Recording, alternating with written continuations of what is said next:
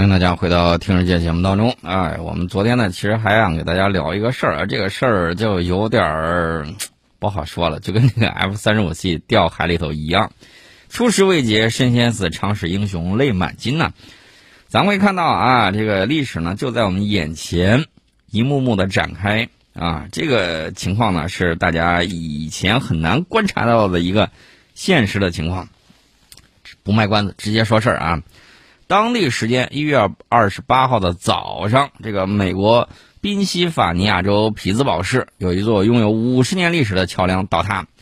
事发的时候呢，正好有车辆通过大桥。我看到那个照片啊，一辆公交车，这不是桥塌了吗？他就趴在这个桥上啊，那个后头那一节呢，这个直接跟倒就是轻抚的那个大桥之中的一节儿，哎。这个接上气儿了，有点像大家打使命召唤的时候，我记得有一集里头是那个桥塌了，对吧？大家一打过那个游戏了有印象啊。还有一辆小轿车，然后呢就翻在路面之上。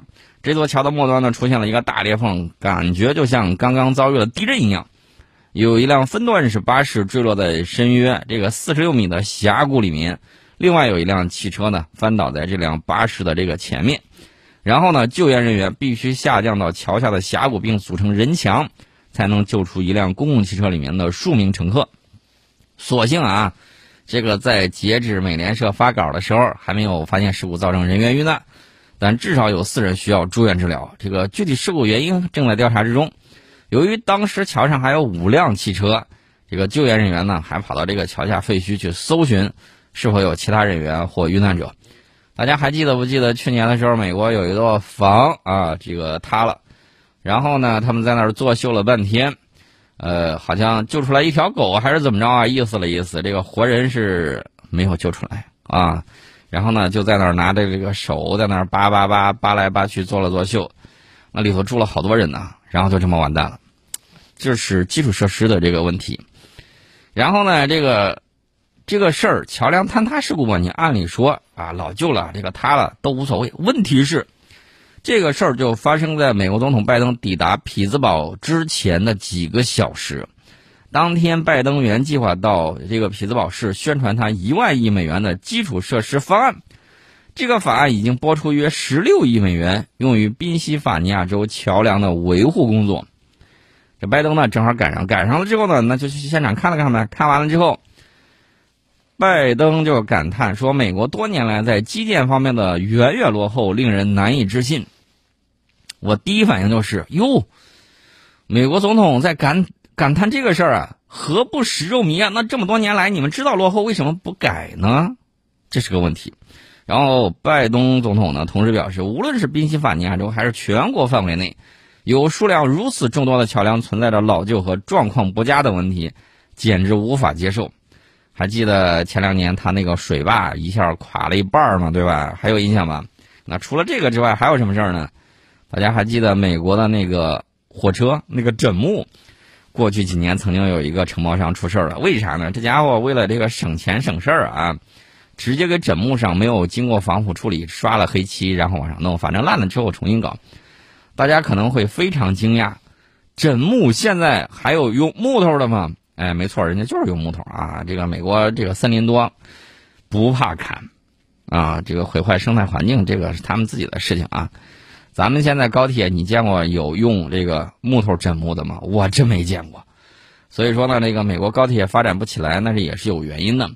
美国发展高铁要追溯到谁呢？要追溯到克林顿总统时期啊。拉年顿呢一直就想这个搞高铁，到后来大家也看到了，等到这个谁。等到董王的前一任奥巴马的时候啊，说豪言壮语啊，我一定要这个修高铁，八年未见一寸。现在又过去了两任总统了啊，这个高铁还是一毛都没看见。这个事情啊，待会儿呃，对，既然说到他的时候，我顺带说一下这个日本。日本当初赢得了这个印度高铁的这个合同，到现在为止好像也没有盖成。我们待会儿再说印度啊，我们还是先说美国。美国的基础设施建设现在就是这个样子，大家还记得不记得奥巴马总统当时啊要鼓励说要这个美国要这个怎么样啊如何如何呀？结果一阵风刮过来，把旗子给露出来了，后面那个振华港机赫然在目。后来懂王的时候也出现了这样事儿啊。然后呢，前两天我记得有一个采访啊，什么呢？就是说这个懂王要竞选，要给支持的人发这个，给红脖子们一人发了一顶小红帽啊，顶上当然是支持川普的这个意思。然后美国的这个记者也挺坏的啊，就说你看你这个帽子是哪儿造的？你们不是这个反对中国制造吗？你们看那帽子哪儿造的？然后那个红脖子大叔一翻那个帽子里头那个标签儿，呃，Made in 不是。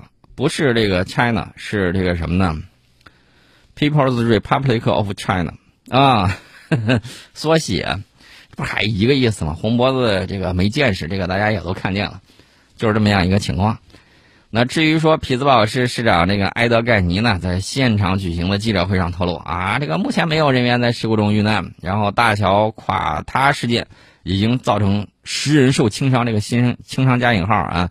伤者呢，据说是都没有生命危险，但是这个桥说断就断了啊！拜登到现场，明显被震惊到了。他凝视着坍塌进沟壑的大桥弯曲部分，对身旁的当地官员和工人们说：“这么多年来，我们在基础设施方面已经远远落后，这简直令人难以置信。”呃，这个 拜登是怎么说呢？说今天我们看到，当一座桥年久失修时。他真的会危及生命。晋惠帝当年听说有灾民的时候，问了人家一句话：“何不食肉糜？”呃，拜登表示，那座大桥在过去十年就被评估是状况不佳。然后他还说，宾夕法尼亚州有三千三百座桥梁和那座桥梁一样老旧。美国全国范围内有四万五千座桥梁状况不佳，这简直不可接受。那你倒是拨款修啊，这是个问题呀。然后呢，这个宾夕法尼亚州的副州长啊，约翰·费特曼形容说，这是一个可怕的、超现实的场景。他说：“我希望这给全国敲响了警钟，我们需要进行这些基础设施投资。”我想问个问题：你们现在在这儿作秀，有没有美国哪个官员因为这个事儿被啊这个降职、被警告、被这个追究责任？没有。哎，但是这个桥呢，我说句实在话，太不懂事了，太不讲政治了啊！不能，董王要来你就咔嚓一下就给塌了。塌完了之后，董王说：“哎呀，基础设施建设一定要搞。”啊，这个我我我觉得这个事儿还是算了吧啊。不过每次他都能遇到这种事儿，也是挺有意思。去年是推销房子的时候，房子倒了吧？好像我印象中有这个事儿啊。呃，这个美国不管死了多少人啊，第一反应就是插小白旗儿，我插一地，然后点蜡烛点一地，有什么用啊？命都没了，你在那儿插个旗、点个蜡，心里头忏悔一番，这事儿就过去了啊！居然从上到下见不到问责的这种情况。那这个美国二零二一年 GDP 号称是增长了百分之五点七，这个惊艳的数字之后，到底藏着多少水分呢？一月二十七号的时候，美国商务部公布的这个预估数据显示，美国二零二一年第四季度。美国实际国内生产总值就是实际 GDP 啊，按年率计划增长了百分之六点九，然后二零二一年美国增长经济增长百分之五点七，创一九八四年以来最高纪录。大家都知道，二零二一年刚刚过去，这牛的尾巴还没有甩完，还有这个这个今天跟明天两天的时间。二零二一年。咱们经历了这个疫情、洪水、疫情，大家也知道有多么的这个艰难。美国二零二一年经济经历了疫情反复，董王死四十万人，然后税王比他死了更多，四十五万往上，然后又经历了这个劳工荒、供应链危机、芯片荒困扰，更伴随着四十年前所未见的高通胀。实现百分之五点七的增速，不仅高于世界经济平均增速，在发达经济体里也堪称翘楚。这的确可以成为拜登政府炫耀的不可多得的一个时政亮点。然后大家看到敲他了，拜登迫不及待的出来吹嘘说，二十年来我们的经济增长第一次超过了中国。那么仔细去分析一下美国经济增长背后的因素，连华尔街那帮子媒体都说：“你得了吧。” 这逗我玩呢，我明眼人我还看不出来是怎么回事吗？这个经济增长看上去惊艳的这种增速，其实并不值得惊奇。一方面呢，因为二零二零年百分之三点五的负增长，导致其有较低的基数。大家注意啊，二零二零年它是负百分之三点五。那么在疫情趋缓、需求强力反弹下，经济有较高的增速是正常现象。另外一方面，大家如果考虑到美国大规模财政刺激的注水因素，以及超级量化宽松的货币政策支持，百分之五点七的增速呢，就更显得缺乏真金白银的时代成色。你不能桥塌了，我把桥再盖起来，这个叫 GDP，我也对，也算。但是你把像这个什么啊黄赌毒啊都算进去，老技能了也算数。你硬是这个分蛋糕、切蛋糕，然后来回反复切，然后就这么着。我举个不太恰当的例子，大家都听过网上有一个故事啊。就是说，前头有一堆这个马粪，然后呢，有两个人在那儿打赌，然后那个人说：“我我要是你要是把它吃了，我赌给你一百块钱；你要是吃了吐了，你把一百块钱还我。”然后呢，这俩人就在打赌，后来觉得不甘心，一人上去吃了一口啊，这个 GDP 呢一百块钱就在这儿反复折腾了一圈，大概就是这么样一个情况。那么它的这个东西到底行不行？注意，大规模财政扩张。美国基本上是靠举债来支撑。美国政府这个二零二一财年赤字达到了惊人的二点七七万亿美元，政府债务总额到二零二一年底达到了二十九万亿美元，比美国 GDP 总额大概是二十二点九九万亿美元高出了百分之二十六。换句话说。挣的没有花的多啊，这个债务呢，可是比他挣钱的能力要高出去了五分之一还要多，差不多都快到了十分之三了。美国政府如此庞大的财政刺激能够实施，离不开美联储的鼎力支持。美联储为了支持经济复苏呢，同样不遗余力，延续了二零二零年以来的这种货币大放水。全年维持每月购债一千二百亿美元的扩张规模，到二零二一年末，美联储资产负债总额扩张至八点九万亿美元，在二零二零年末基础之上继续扩张了二点四万亿，比新冠疫情爆发前的四点二万亿美元膨胀了一倍以上。那么大家觉得这个事儿能不能长期持续呢？高通胀是美国百分之五点七经济增长的副产品，也是大规模财政。刺激和货币扩张付出的代价，它靠的是什么？靠的是寅吃卯粮换来的名义经济增长，不是真实的这种增长，而是透支未来，使美国长期背负巨额负债，而债务呢，终究要靠未来的增长来进行抵偿。那么当下美国普通民众呢，不得不忍受高通胀的这种煎熬，工资增长呢被通胀侵蚀，底层民众呢重新跌入贫困的境遇，实际上是为政府的刺激措施在买单。这个大家要看的是美国全国公共广播电台罗伯特·伍德·约翰逊基金会和哈佛大学陈增熙公共卫生学院去年八月到九月开展的联合调查显示，近百分之四十的美国家庭在过去几个月里面临严重的财务问题，包括付不起房租、难以负担医疗费和食品开销、信用卡还款困难等等。在收入低于五万美元的家庭之中呢，存在严重财务问题的比例。将近三分之二，这个数字可是相当的触目惊心。大家可以看一下它表面光鲜的百分之五十点七的这个增速，细细推敲之下，其实呢是另有玄机。我们先进一下广告，广告之后我们再跟大家聊。欢迎大家回到听世界节目当中。我们刚才说到了美国的这个。经济增速啊达到了百分之五点七，这个很光鲜的这么一个数字。但是大家注意，消费占美国经济总量的大概是百分之七十，但是美国二零二一年第四季度消费支出对经济增长的贡献是二点二五个百分点，而库存就是经济统计上归为投资活动，增加对当季经济贡献值为四点九个百分点。那么美联社呢就援引经济学家的话说，第四季度经济增长好于预期，主要是由于私人库存投资激增拉动的，实际增长数据呢未见得有那么强劲。华尔街日报也敏锐地发现了各种端倪，并就此刊文讥讽道：说如果拜登政府二零二一年什么都不做，经济增长或许更强劲。然后这个《华尔街日报》啊，这个讽刺起自己的这个总统一点儿都不手软啊，说在经历了二零二零年大流行的低迷之后，经济快速增长再正常不过。而实际上，二零二一年美国经济并没有像应有的那样快速健康的增长。第四季度美国实际国内生产总值按年率计算增长百分之六点九，高于第三季度的经济增长值百分之二点三。而第四季度经济增长的细节表明，对增长贡献最大的不是消费，而是库存的增长。也就是说，第四季度对 GDP 贡献的最大因素来自零售商填充货架上的商品，而不是因为商品被销售出去了。那么，这个实际上呢，这个由于供应链危机以及奥密克戎变异毒株的影响，美国经济增速在二零二一年的十二月已经开始下滑。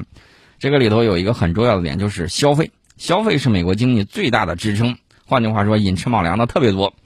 那么，随着美国民众可支配收入减少以及通胀打击消费预期，消费开始出现停滞。第四季度消费者支出仅为经济增值贡献二点二五个百分点。其余大部分支出都来自花费政府的救济政策。美国民众实际可支配收入在第四季度下降了百分之五点八。随着美国政府救助资金的到期，由此带来的消费红利呢正在消退。那么与此同时呢，国际货币基金组织下调了这个美国二零二二年经济增长的预期到百分之四啊。但是这个预测是基于什么基础呢？基于什么前提呢？它是基于新冠疫情不再发生导致管控升级的变异为前提的，但是奥密克戎那个变异株，奥奥密克戎已经出现，而且大家也看到了美国这个昨天那个数字死亡数字又激增到了四千往上啊，这个还是非常吓人的。那么眼下美国奥密克戎引发的感染病例激增，最多时单日新增一百五十多万。这对美国本来紧张的这种劳动力市场造成的冲击越来越大，不少行业遭遇员工难题而歇业或停产。多数专家预计，疫情的影响可能在下半年逐步缓解，这是前提是这个新冠疫情不再发生导致管控升级的这种变异。美国现在卡车司机缺额高达八万人，这是美国货车运输协会去年十二月的这个统计数字，这个缺口。还将继续扩大，预示着美国供应链危机有长期化的这种趋势。与此同时，芯片荒仍将持续。美国政府预测全球芯片短缺将持续到今年年底。美国商务部对芯片供应链上多家大型企业的调查结果显示，半导体产品的库存中值已经从2019年的40天下降到2021年的不到五天，有一些关键行业甚至更低。美国商务部的报告呢，几乎承认了。美国政府无力解决供应链瓶颈问题，这将给包括汽车制造商和消费电子行业在内的美国很多公司带来长期的这种压力。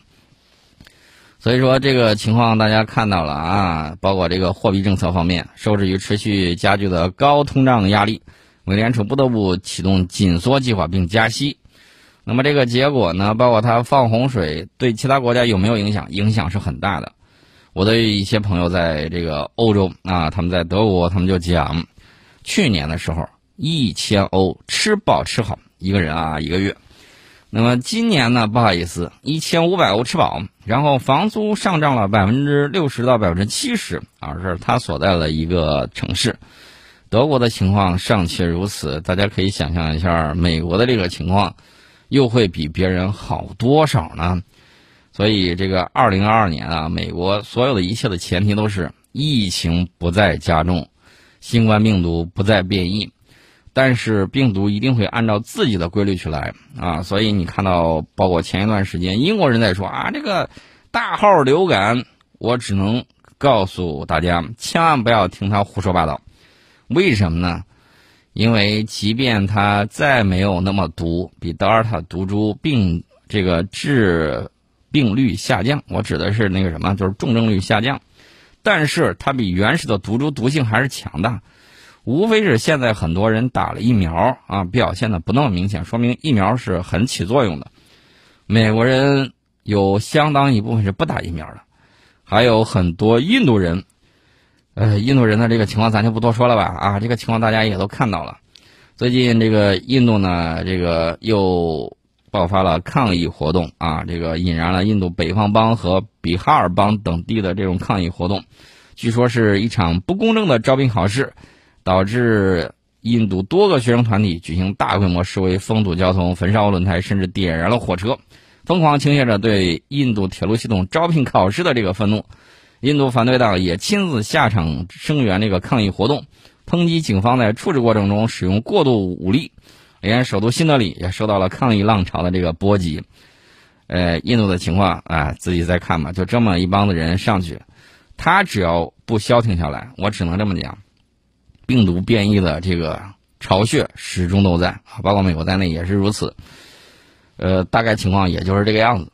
那么我顺便再说一句，经过往返两万多公里的长途飞行，中国空军两架运二零飞机圆满完成了赴汤加运送救灾物资的任务，在二十九号十七时许返回降落在广州白云机场，并于当晚返部归建。啊，这个速度是非常快的啊！这个飞到汤加，然后呢，我们途中还遇到了强对流、天气、遥远的距离、火山灰等不利因素的影响，我们精心准备。来做好应对措施，确保了本次运输任务安全稳妥，彰显了我中国军队践行使命的能力与担当。这个大家也都看得很清楚。明天呢，就是假期的第一天啊，过了明天呢，就是这个新年的正月初一。今天呢，我们在这里祝大家虎年虎虎生威，事业蒸蒸日上。